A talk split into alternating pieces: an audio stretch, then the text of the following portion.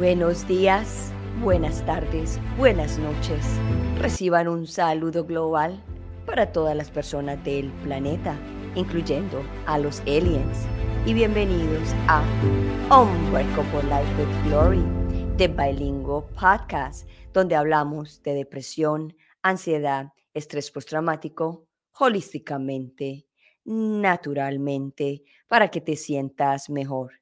Y aquí, Gloria Londoño. Ahora sí puedo decir mi nombre oficial, ya que estoy eh, ya cruzando el momento final de mi divorcio. Entonces, nada, de ahora en adelante, Gloria Londoño. Y estoy muy orgullosa y muy contenta de haber hecho esto y volviendo a mis raíces, volviéndome a empoderar como mujer y como pero un empoderamiento sano, de, reconocerme como mujer, de reconocerme de que sí puedo, de valorarme, de amarme, de, de, sentir todas estas cosas que siente uno cuando se divorcia, se separa con una relación de tanto tiempo y que cuando uno sale de esas relaciones, pues queda uno muy, muy, muy golpeado emocionalmente. Y justamente hoy vamos a hablar de las emociones.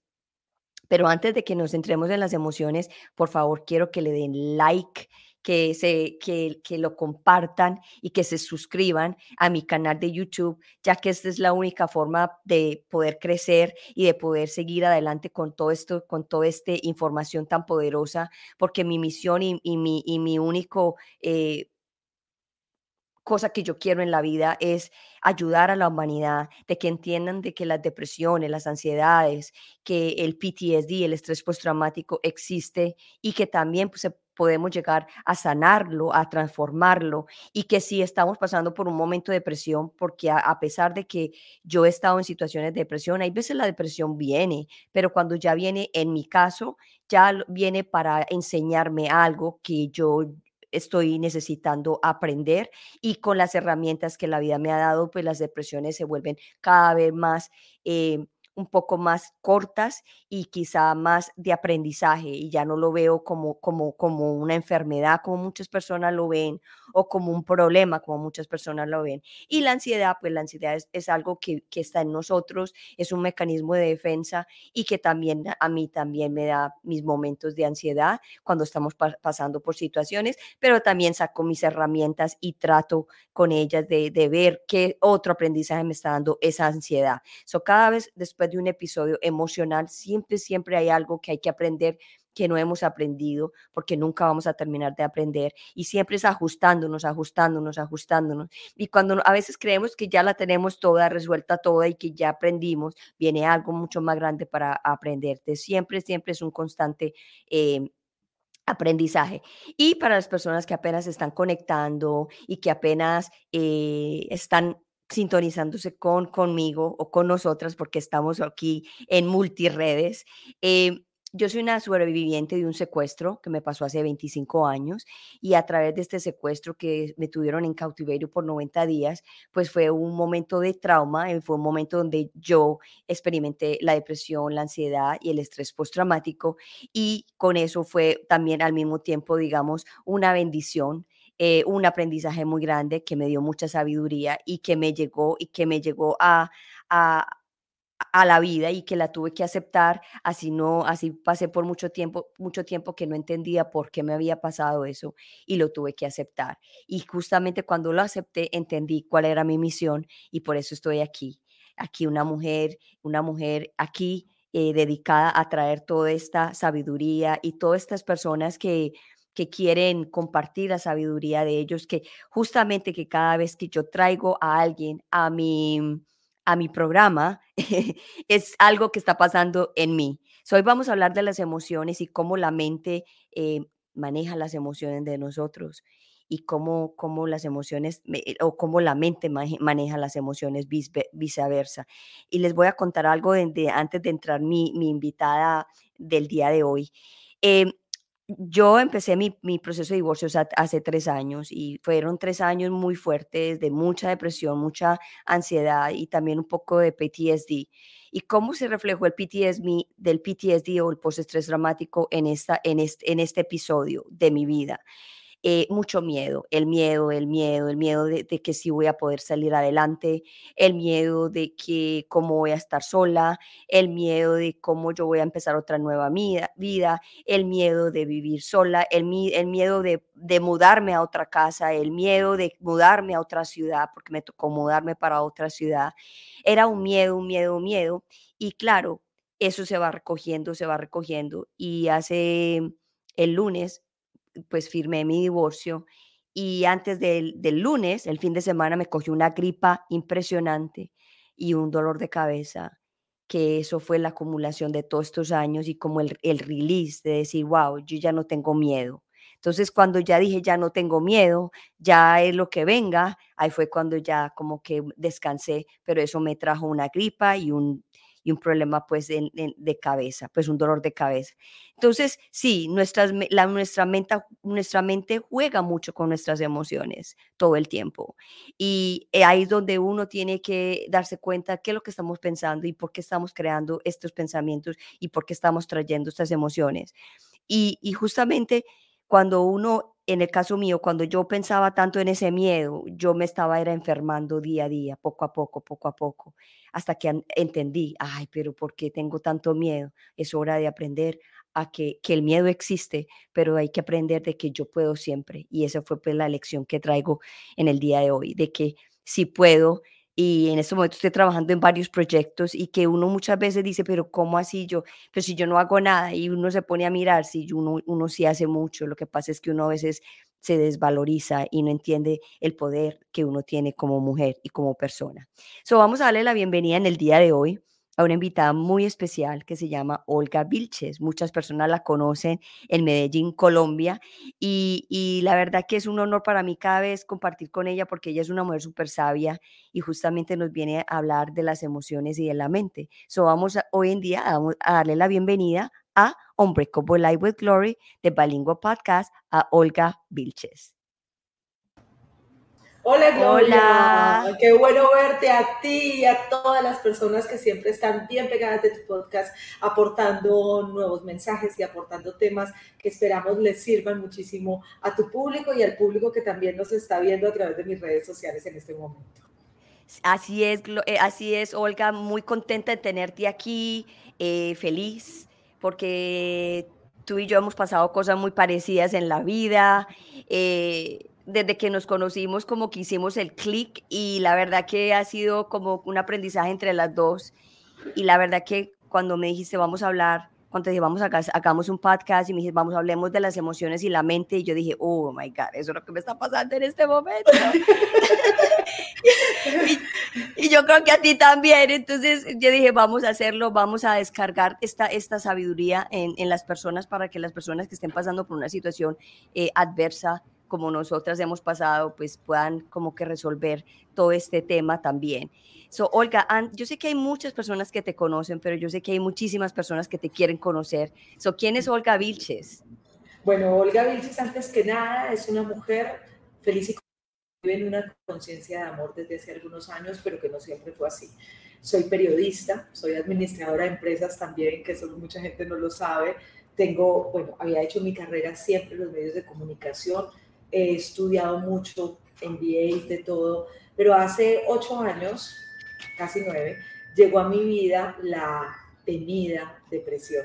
Llegó a mi vida la temida ansiedad a raíz de una separación, de un divorcio, en el que me tuve que eh, enfrentar en ese momento, porque yo ya no enfrento nada, pero en ese momento que no tenía el conocimiento, enfrentar a un montón de pensamientos que tenía, a un montón de emociones que transitar, y bueno, y, mucho, mucho, mucho temor que me impedía incluso levantarme de la cama. Ahí llegó el coach a mi vida y, lo, hice primero como terapia, pero luego me certifiqué como coach de programación neurolingüística, lo que ya luego me llevó a, a certificarme también como hipnoterapeuta y me he pasado los últimos ocho años, casi nueve, estudiando acerca de eh, inteligencia emocional y de cómo muchos casos como este que vamos a tratar hoy nuestra mente es la encargada de hacernos esas películas mentales, que donde nosotros las lleváramos a película, ni Francis Ford Coppola se hubiera atrevido a tanto. Así es, Así es. Bueno, el tema de hoy es cómo la mente domina la emoción. Olga, ¿cómo la mente domina la emoción?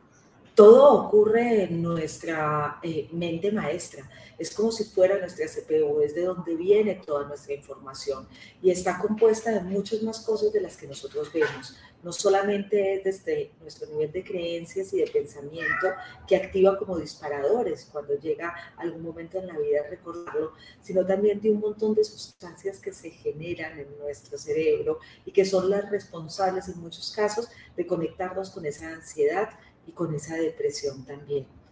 Y también a su vez, desde allí, desde nuestra mente, sale algo que es muy valioso, que es nuestro temperamento que quienes hemos sido estudiosos, por ejemplo, del tema del enneagrama, sabemos muy bien, existen características especiales en cada una de esas numerologías. Y en este eneatipo que tú tienes, también hay un gran contenido de cómo más a manejar las cosas emocionales cuando llegan. Al final, somos un cúmulo gracias a nuestro cerebro, de un montón de información. Y esta información es la que nosotros utilizamos de manera inconsciente cuando se nos presenta alguna oportunidad de ponernos a pruebas alguna crisis o alguna situación en nuestra vida. Recién, dependiendo de todo lo que nosotros pensamos, es que nos conectamos con este, que es la emoción, que es de donde provienen nuestros sentimientos. Entonces, primero lo pienso, me conecto con una emoción que me puede dar miedo, me puede dar tristeza, me puede dar alegría, me puede dar desesperanza. Y después, recién de conectar con la emoción, es que casi que de una manera instantánea empiezo a tomar acciones que van unidas, sí con mi mente y sí con mi emoción. Entonces, lo que debemos es aprender a entender muy bien cómo funciona mi fuente maestra, cómo funciona mi CPU, porque en la medida en la que yo entienda cómo funciona, soy capaz también de hackearlo y de manejarlo de una manera diferente. Así es.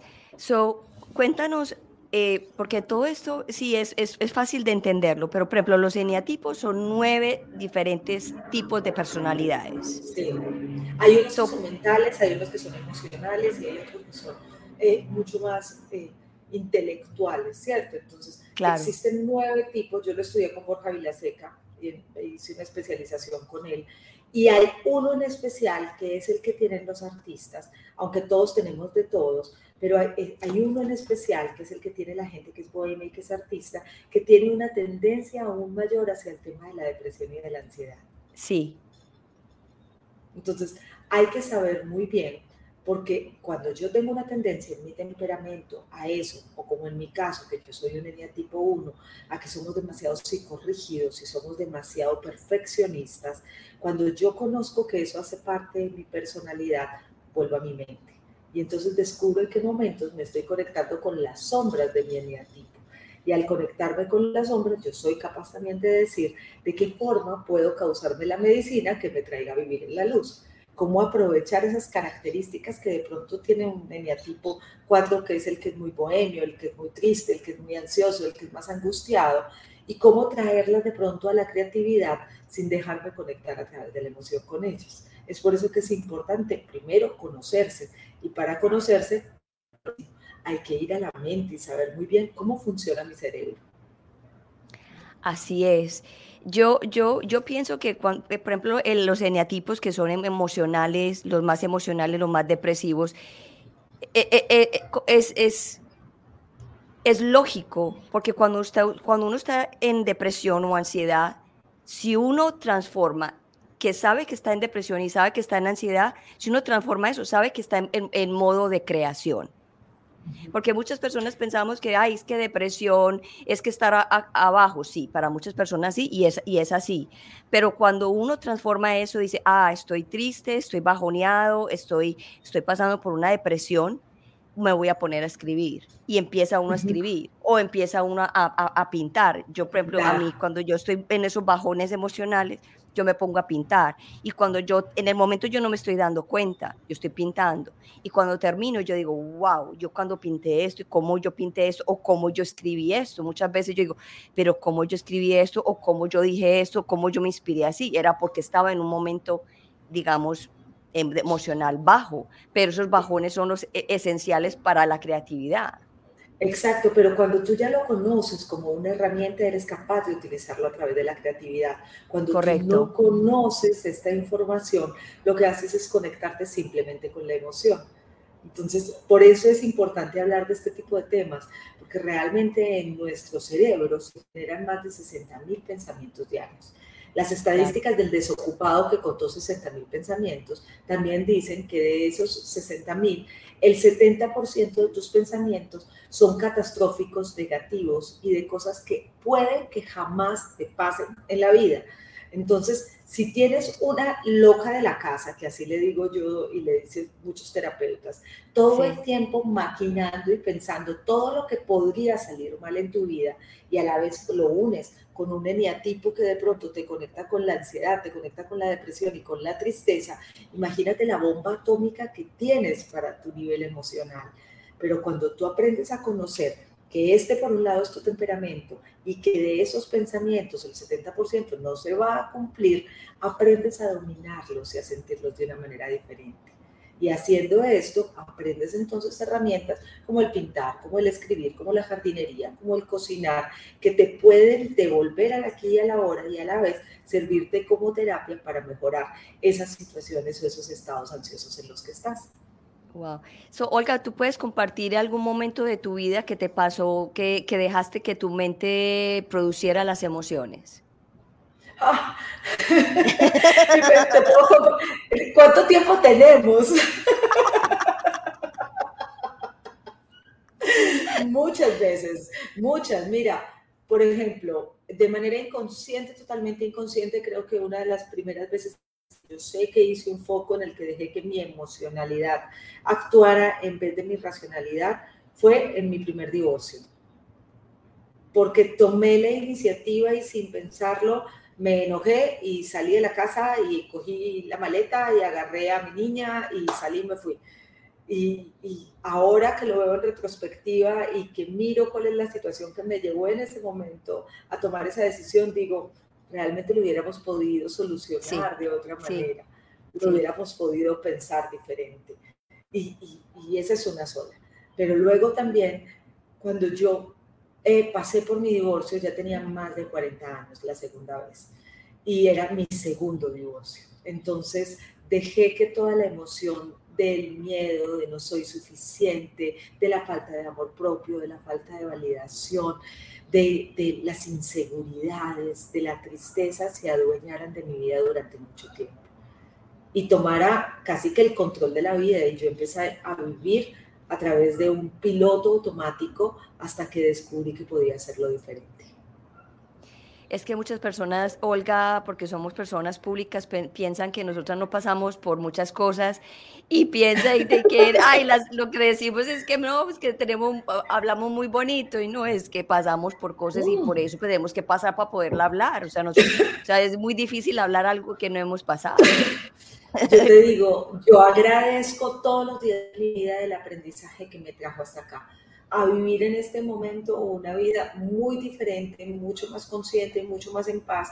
Incluso eso no te libera de que las crisis llegan, ni te libera de las situaciones que te pueden poner hay veces o confrontar, pero sí te da un blindaje diferente y una visión diferente para poderlo manejar.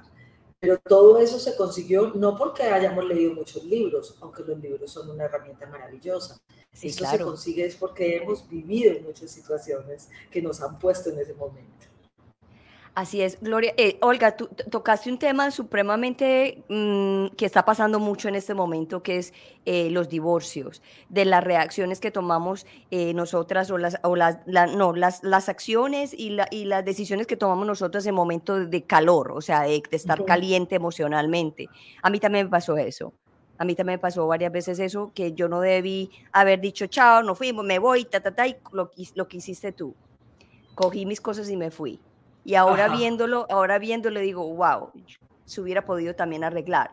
Y yo sé que hay muchas personas en este momento que están pasando por crisis y que piensan que las crisis de ellos son las crisis más grandes, las crisis más terribles, y a la hora de la verdad, esas crisis se pueden solucionar, lógicamente, si las dos personas quieren. Pero en este momento es, es, es, como el pan caliente, separación. En 10 personas, 8 están separándose. Y nosotras, yo, en el caso mío, que estoy soltera, yo digo, ay, ¿cómo hubieran, o sea, eso es fácil de arreglar o esto es fácil de arreglar porque no se entienden? Y quizás nosotros estuvimos ahí pero no lo vimos. Sí. No lo vimos. No lo vimos porque estábamos en otra cosa, o porque éramos inmaduras emocionalmente, o porque todavía no teníamos la suficiente experiencia, o si quieres irte a un punto más espiritual, simplemente porque eso tenía que pasar para que te construyeras en el aprendizaje que lograste obtener afortunadamente por esa crisis y esa decisión. Una decisión de pronto acelerada en algún momento de tu vida que hoy con este nivel de conciencia no tomarías por nada del mundo, pero que en su momento fue la elección perfecta y la elección perfecta para poderte llevar por el camino que hoy te tiene viviendo a través de una paz y tranquilidad que puedes compartir ahora con tus oyentes y con tus seguidores. Así es. Olga, ¿qué, ¿qué opinas tú de que cuando uno va a tomar una decisión grande o pequeña en la vida, es mejor no tomarlo nunca cuando uno está, digamos, emocionalmente caliente. ¿Tú, ¿Tú crees que es mejor esperar que se calmen las cosas para tomar una decisión? Más que esperar es aplicar técnicas que realmente te hagan conectar con una situación de aquí y ahora y sacarte de la emoción, que te hagan conectar en conciencia. Yo creo que no es cuestión de tiempo, tú puedes tomar decisiones también en corto tiempo no es cuestión solamente de esperar, sino de entrar en conciencia. Y esa conciencia solamente se consigue con un autoconocimiento que te lleve a una autovalidación, para darte cuenta que las decisiones que tú tomas las estás tomando desde el yo y no o desde el que dirán o desde la opinión de los otros o incluso desde las experiencias que tú tienes. Para poder llegar allí y tomar decisiones con un nivel de conciencia mayor, creo que es indispensable algo que no nos han enseñado y que hemos estado aprendiendo por nosotros mismos en los últimos años, porque eso lo veo también en ti, Glory, y es preguntarnos mucho quién soy, cómo soy, qué me gusta, qué no me gusta, qué soy capaz de negociar, qué no soy capaz de negociar. Tener muy claro ese nivel de los negociables, no negociables, me parece que es indispensable a la hora de tomar una decisión. Y y, si veo que estoy inmersa en una emoción que me está haciendo prender el conector de la bomba atómica y que me está conectando con una emoción que no sea agradable, que sea displacente para mí, entonces hago un ejercicio que puede ser de respiración, que puede ser de meditación, que puede ser incluso de profundización de mis propias emociones, para conectarme conmigo misma de una manera mucho más real, para calmarme un poco en la emoción, salirme de ella y empezar a conversar entre mi parte emocional y mi parte racional. Y de esta forma sí, al ponerme de acuerdo, decir, ahora sí, vamos por ella. Esta es la decisión correcta. Porque toda decisión correcta para ti, aunque no existe lo correcto y incorrecto, es aquella que se siente en paz en tu camino cuando tú tomes algo y lo sientas en paz y digas, listo, puede que esto sea contrario a lo que toda la gente quiere de mí, puede que esto sea lo más inesperado para el resto de personas e incluso para mí, pero cuando yo pienso en tomar esta decisión, siento un fresquito, siento tranquilo, siento paz en mi corazón, entonces ya sé que por ahí sí es. Sí, y realmente yo lo he experimentado y también he experimentado cuando he tomado las decisiones eh, en caliente, emocionalmente así lo he sentido, que se siente como que, si será que lo hice, ahí es cuando las decisiones no están bien, bien tomadas, pero cuando uno... O cuando uno llega y dice el, el, el, cuento de, sin mente como la Barbie, vámonos, y pero por dentro siente nervios, esa no es la decisión. Esa no es, esa no es. A mí me pasó hace poco que, que tenía que tomar una decisión eh, bien importante. Eh, y yo venía hace días como esa ansiedad y yo dije, no, ya, suelto y ver a ver cuándo me va a aclarar esto para yo poder tomar la decisión que es. Y justamente me dio este dolor de cabeza este domingo, que a mí no me gusta tomar medicamentos para nada. Y yo dije, ¿qué es este dolor de cabeza me está enseñando a mí? ¿Por qué lo tengo? Cuando ya empezó la conversación, es que soy miedosa, es que tú eres una miedosa, ¿por qué eres tan miedosa? ¿Por qué esto y esto y esto? Y dije, ah, pues claro, estoy trabajando el miedo. Y entonces me levanté y dije, no, ya, ahora sí, tomo la decisión que, que, que estaba pensando, esa es. Y cuando fui a tomar la decisión, que ya la tomé, yo sentí like, uh, esto fue tan fácil, like, wow, esta es, esta es. El cuerpo al final es una manifestación única y exclusiva de lo que nuestros pensamientos y emociones son. El cuerpo al final lo único que muestra a través de un dolor de cabeza es ese exceso de pensamientos que tenemos muchas veces.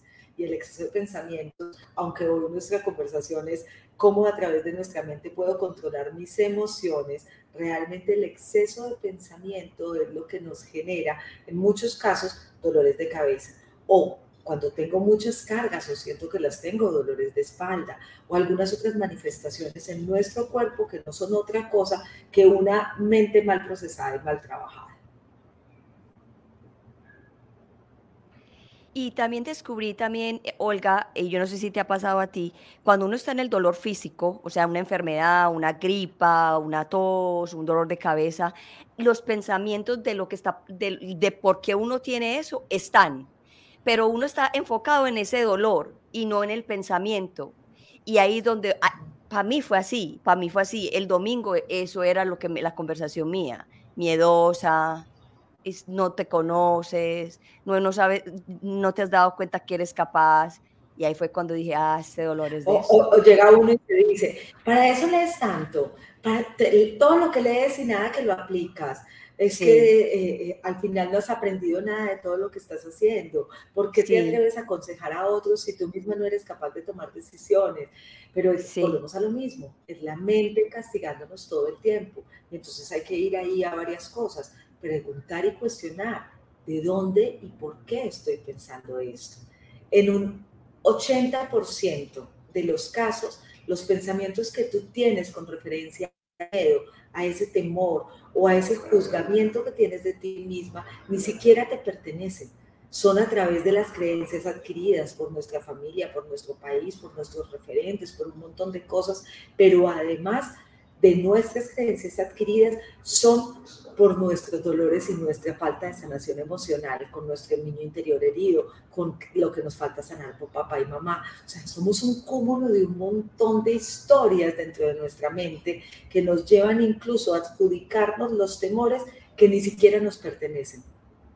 Que son las creencias limitantes que nos, nuestros padres nos enseñaron y que también le enseñaron a ellos, porque en este momento no es, esto no es de culpar a nadie, sino que esto viene tras generacional. No es, no, es que yo moleste, digo que esto no es de generación en generación, sino de generación. Sí. de generación, porque realmente es algo que es aprendido. Ellos hicieron lo que podían con las herramientas que en ese momento tenían para nosotros.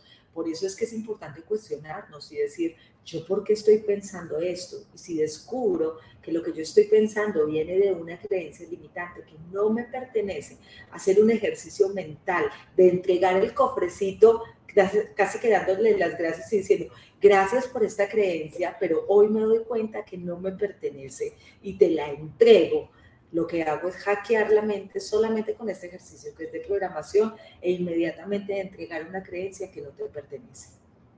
Claro. ¿Qué crees tú acerca de, del perdón de, de, los hijos hacia los padres para desanclar o, o cortar cadenas para ayudar también emocionalmente, para uno ayudarse emocionalmente también? A mí me parece que es supremamente importante hacer una sanación, no solo del niño interior, sino también sanar papá y mamá.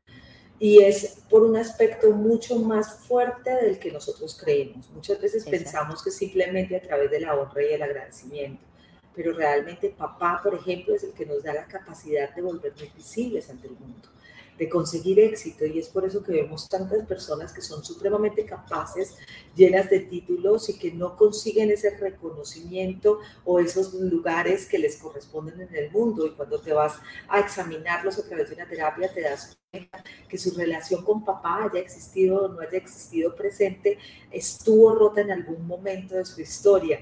Y solo al sanarla esa persona es capaz de ponerse en el lugar en el que se vuelve visible ante el mundo. O Caso contrario, cuando por más que haya tenido a mi mamá, he tenido una relación que de pronto no ha sido tan funcional con mamá. Con ser tan funcional no significa solamente que no nos hayamos llevado bien. También el exceso de amor daña, también genera heridas. Entonces, si yo voy sano a mamá, sano el dinero, sano la relación con mi peso, con el peso corporal. El peso tiene que ver con mamá y sano las parejas que pueda tener. Imagínate todo lo que incluye realmente eh, cuando soy capaz de mirar a mis padres agradeciendo que fueron la semilla en mí, pero permitiéndome a mí tomar mi propio camino, mi propio destino. Para mí todos los procesos terapéuticos deberían comenzar con una sanación de papá y mamá, a sanar el niño interior.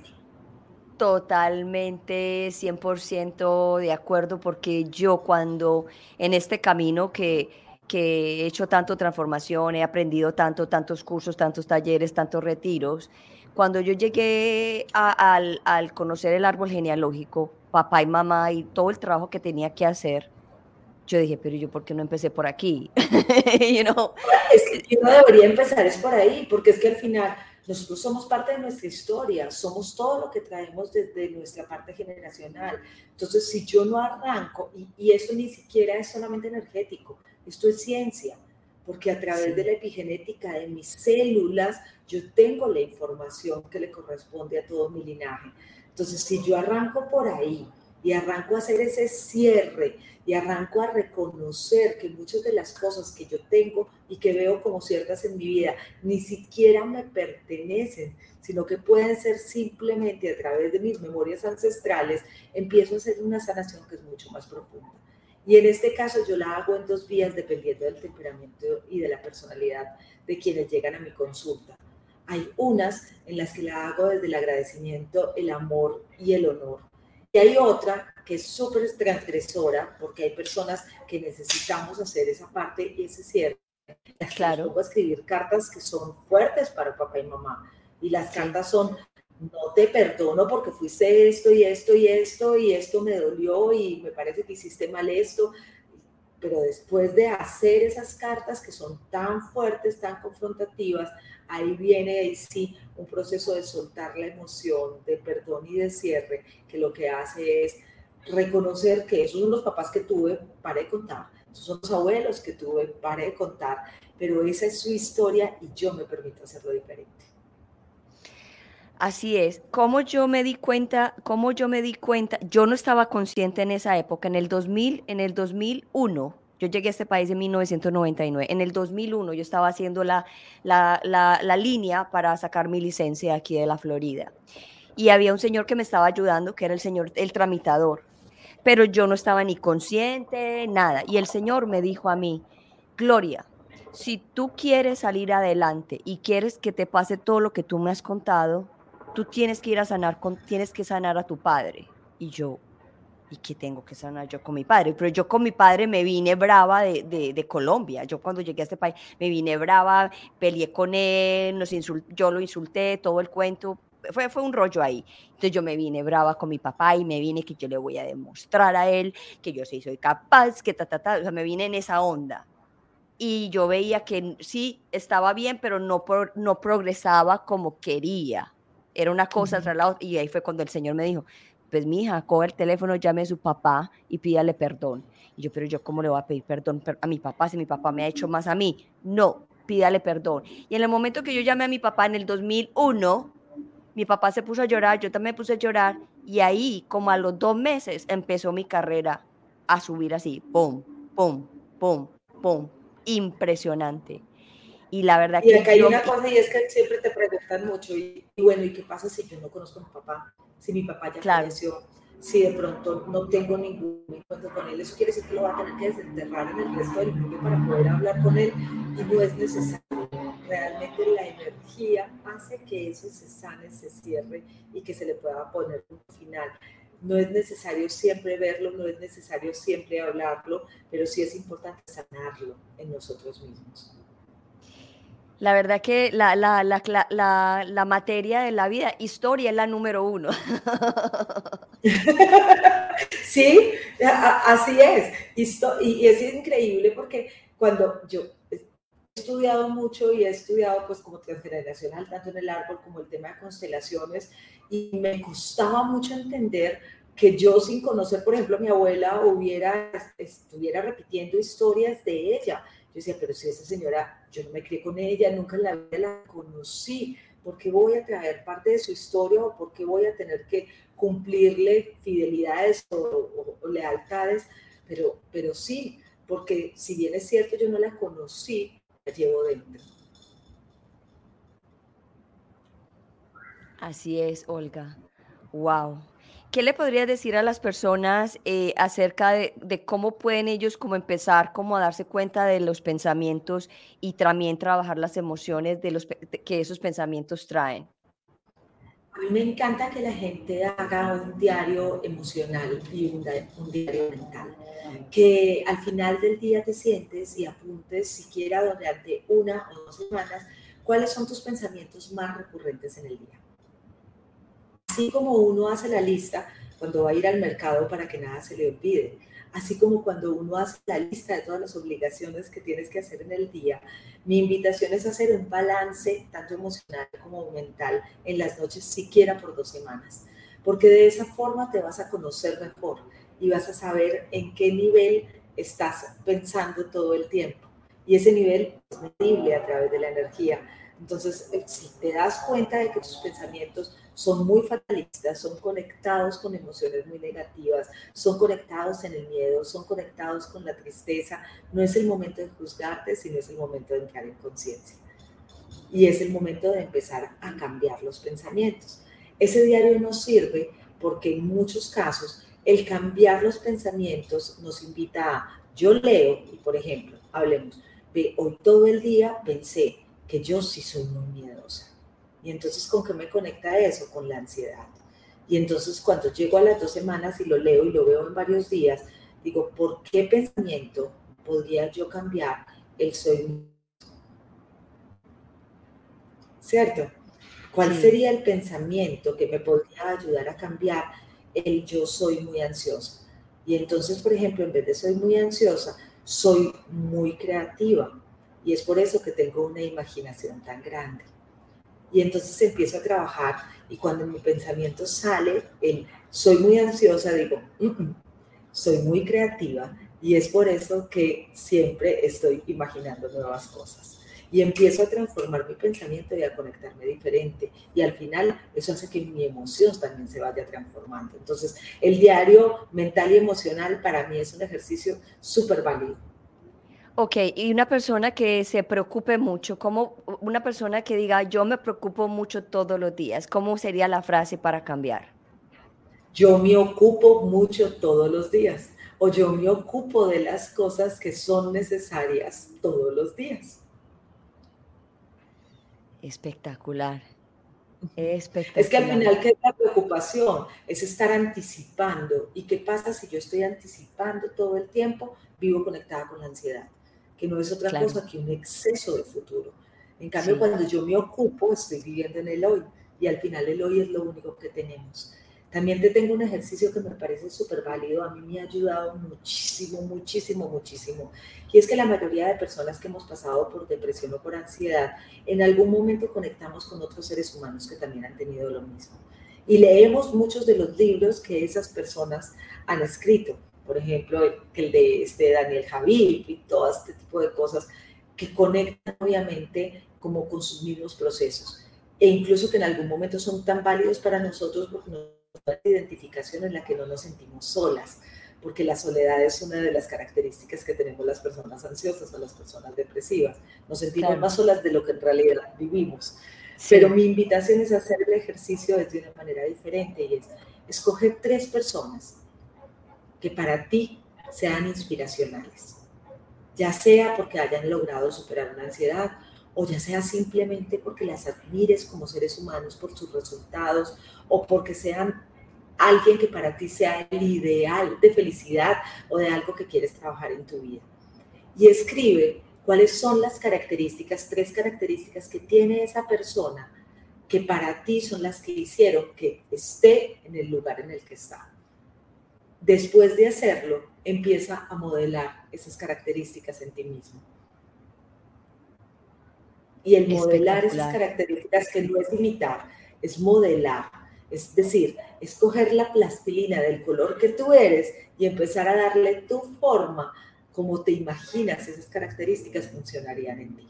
Y cuando las empiezas a trabajar y a moldear y lo haces un hábito, tú te conviertes en esa persona de admirar. Tú te conviertes en esa persona que para ti era un referente. Espectacular eso, me encantó, me encantó. Olga, eh, ¿tienes algún taller eh, que pronto? Sí, yo siempre tengo talleres. A final de este mes voy a tener el taller de sanando tu niño interior y sanando a papá y mamá. Van a ser tres días de práctica intensiva a través de un taller que sí, va a estar súper económico porque la idea es que eh, pueda llegar a mucha gente. Creo que si no estoy mal que vale como 15 dólares o algo así. La verdad que eso lo sabe mi equipo, pero es a final de mes. Se llama eh, Sanando tu yo interior y ese, o Sanando tus emociones y ese es el taller que tengo más cercano. Y después y ese, y ese taller, lanzo nuevamente mi método Javi Ok, perdón que te interrumpa con el primer taller. ¿Ese taller va a ser presencial o virtual? Va a ser virtual, Glory, porque yo desde hace algún tiempo estoy haciendo gran parte de mi contenido virtual porque tengo mucho público que o está en Estados Unidos y es comunidad latina, o está en España, o está en Perú, o está en Argentina. Entonces, para que puedan estar todos, es completamente virtual. Ese será el taller que haré a finales de octubre y a comienzos de noviembre. ¿Y cómo se llama ese taller? Perdón, antes de que sigas, ¿cómo se, llama, ese taller? Tus emociones. Sanando, tus, emociones. Va a ser a finales de octubre. Y ese vale 15 dólares. Sí, a finales de octubre. Y, las personas te y las personas te pueden eh, localizar por, por el Instagram.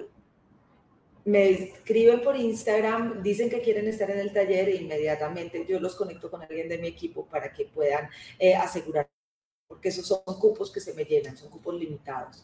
Cupos limitados. Y después de eso, tengo el método Javiví, que es un método de dos meses de transformación en el que se hace una inmersión mucho más profunda a través de sanar papá y mamá, de tu niño interior, de amor propio, de inteligencia emocional, de realización de sueños y de cómo podemos conectarnos con sueños y manifestaciones, tiene Ikigai, que es propósito de vida, tiene leyes mentales y tiene eh, también las leyes de la abundancia y de la prosperidad. Mejor dicho, son 82 sesiones, es decir, largo, para que la gente esté acompañado paso a paso y logre un cambio del 0 al 100 gracias a ese método Javivi, que Javivi no es otra cosa que amor, que para mí es lo, con lo que está la base sustentada de toda la vida. ¿Y ese empieza exactamente cuándo?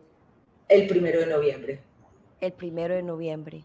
Ok, y de, de, octubre, el primero de octubre, o sea, finales de septiembre, finales de septiembre, sanando tu emoción. Y principio de octubre comienza el nuevo grupo del método Javivi.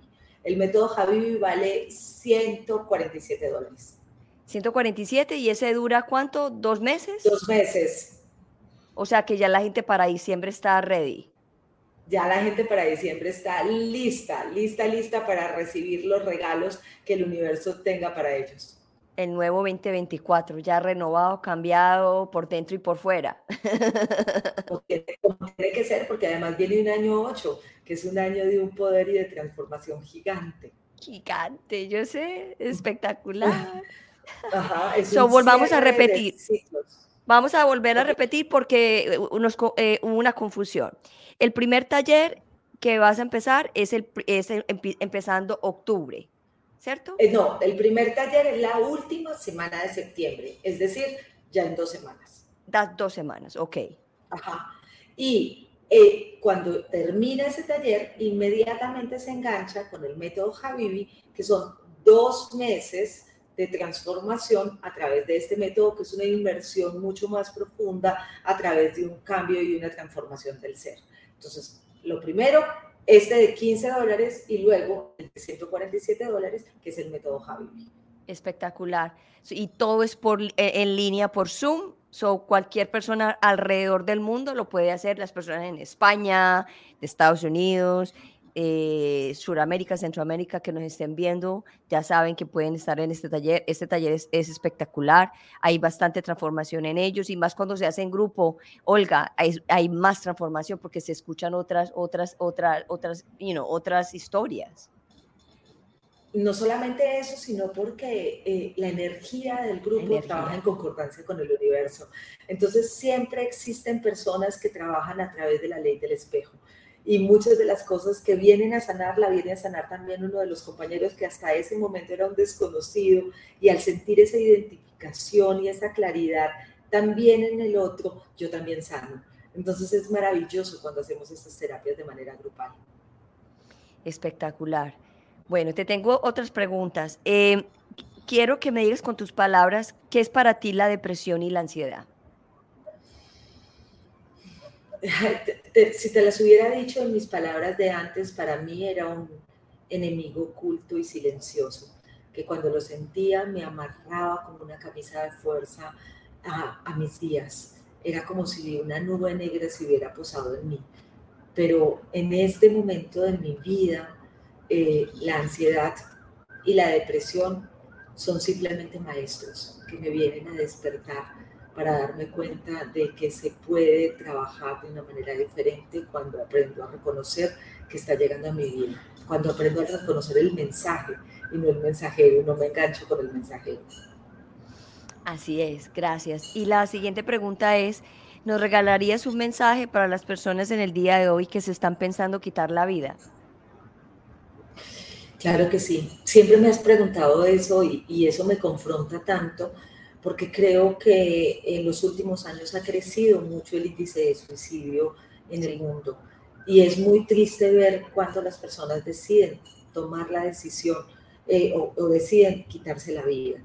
Una decisión que para muchos podría ser una decisión cobarde, pero que requiere de mucha valentía también y que no debe ser juzgada. Sin embargo, en estos días leí un mensaje que quisiera compartir con ustedes y era el mensaje era un escrito muy lindo de una persona como si se hubiera suicidado, que hubiera pasado al día siguiente. Entonces, el día después de mi partida, descubrí cuánta gente me quería. El día después de que dejé de existir, me di cuenta de todas las lágrimas que mi familia derramó por mí al darse cuenta de que no pudo hacer nada para evitar mi decisión. El día después de mi partida. Ay, Ay, se nos fue. Esperemos que se conecte de nuevo. Esto siempre pasa, cosas así. Estamos en, en vivo. Esperemos que venga, que se conecte de nuevo. Ay, ahí viene, ahí viene, ahí viene.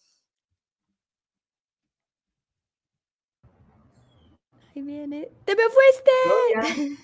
Aquí estoy. Sí, yo eh, ahí sí, ya, ya volví. No sé por qué nos desconectó, pero aquí estoy y estaba tan inspirada. Pero te estaba hablando de un escrito que a grandes rasgos no decía así exactamente, pero, pero que es una invitación, porque es el día después de mi partida me di cuenta de lo importante que era para mi familia. El día después de mi partida me di cuenta de todas las lágrimas que se derramaron en mi despedida. Si nosotros nos diéramos cuenta de cuántas personas realmente eh, se impactan con nuestro vivir y con nuestro sentir, seríamos capaces de hacer una pausa, de tomar la decisión de agarrar el teléfono, de llamar a esa persona que en ese momento pudiera sostener nuestra mano. Nos daríamos cuenta de que aceptar nuestra vulnerabilidad y nuestra incluso incapacidad de continuar con nuestra vida puede ser nuestro gran salvavidas.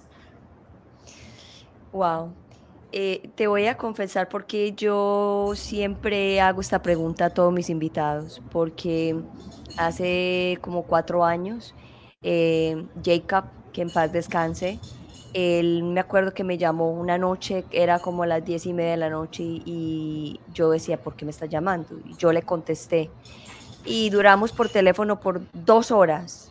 Y me acuerdo que había una persona muy, al lado mío me decía, pero ¿qué? Está la hora que estás conversando, y le dije, él me necesita, él me necesita. Y hablamos por dos horas. Y él tenía el plan de quitarse la vida, pero yo no sabía. Simplemente que pasé con él dos horas. y a la semana se quitó la vida. Son muchas veces eh, eh, estas personas nos, nos dicen, nos cuentan, nos, nos dan señales, pero cuando no estamos muy conectados con ellos no nos damos cuenta. Y fue una partida muy dura eh, de este niño, un muchacho de 19 años, muy joven, que venía, tenía una tristeza muy profunda y tenía una situación con el padre. Entonces, es muy importante para mí esta, esta pregunta porque es diferente para todo el mundo y también para crear ese, esa, ese, esa awareness, esa, ese despertar de que, que siempre nos avisan cuando se van a quitar la vida, siempre nos dan señales cuando se van a quitar la vida.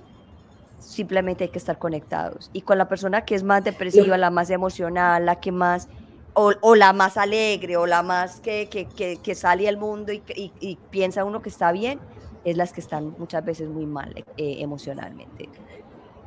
Mira, aprender a estar presente realmente en la vida de alguien es el mejor regalo que le podemos dar.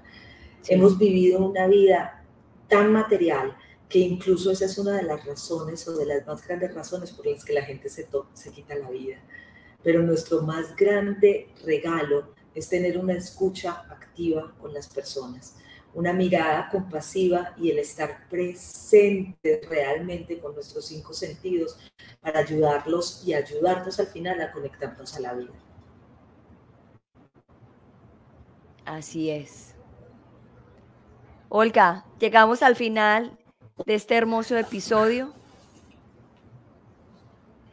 Gracias por eso. Amo, amo estar contigo, me encanta Gloria porque nos sentamos a conversar y aquí nos podrían pasar todas las horas del mundo, siempre eh, trayendo temas que espero que así como a nosotros, a ustedes también les lleguen, les llenen, los ayuden y sobre todo, ¿saben qué? Que los vuelvan parte de las conversaciones en casa.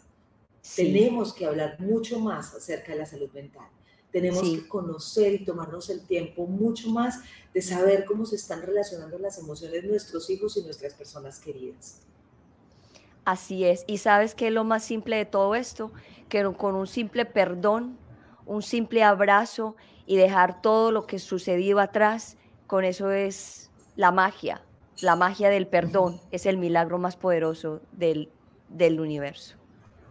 Es la magia de conectar, como lo que vinimos a hacer, un aprendizaje como seres humanos, en nuestra gran humanidad y nuestra capacidad de amar. Gracias, Gloria, de verdad, por esta invitación que valoro muchísimo, muchísimo, muchísimo. No, a ti, y gracias por compartir tu sabiduría y tú sabes que esta es tu casa. Te espero. Pilas, pues, que nos tenemos sí, sí, sí, sí, listo. Un beso. Gracias. Voy a hacer el programa. Chao, chao. Bueno, ya llegamos al final de este hermoso episodio. Eh, ya saben que las emociones son hermosas, las emociones son hermosas, las emociones son las que nos dicen cómo estamos, eh, para dónde vamos, por qué estamos así. Y somos, eh, son las emociones el, el, el reloj, el que nos está contando día a día nuestra historia y nuestra mente es la que se encarga de, de, meterle más historia a lo que, a lo que, a lo que no es. y nos metemos, como decía Olga, en estas películas eh, de Hollywood impresionantes y ya hasta, hasta vemos cómo nos morimos y, y, si cruzo la calle viene un carro y me pisa o si, o si me voy de este país y me, allá me cogen y no, y no, no puedo salir adelante. O sea, cosas que, que ni siquiera van a pasar, simplemente que están en nuestros pensamientos de nuestros miedos y el miedo es natural. Simplemente hay que entenderlo, abrazarlo cuando aparece. Yo he sido por muchos años una mujer muy miedosa, pues viene, por, viene de mucho tiempo, viene de mi secuestro, viene de mi infancia, pero más sin embargo me ha tocado abrazar el miedo y decirle, bueno, yo sé que eres miedosa y estamos aquí. Más sin embargo, ese miedo es el, el, que me ha hecho impulsarme a ser exitosa y a emprender y a abrir compañías, cerrar compañías, de levantarme, de, de bajarme, de, de, subir, de bajar, de quebrarme, de todo. Y, y justamente ya aprendí que el miedo, ah, el miedo hace parte de mí y que cuando tengo el miedo es una alerta que me está avisando algo que tengo que hacer, un cambio, algo que tengo que solucionar. De todas maneras, muchísimas gracias a todos por estar en Hombre Copo Live with Glory de Bilingual Podcast, donde hablamos de depresión, ansiedad y estrés postraumático holísticamente, naturalmente, para que te sientas mejor. Y aquí tu conductora global, Gloria Londoño. Los quiero mucho y nos vemos la próxima vez. Chao, chao. Y antes de irme, un besito y los quiero mucho.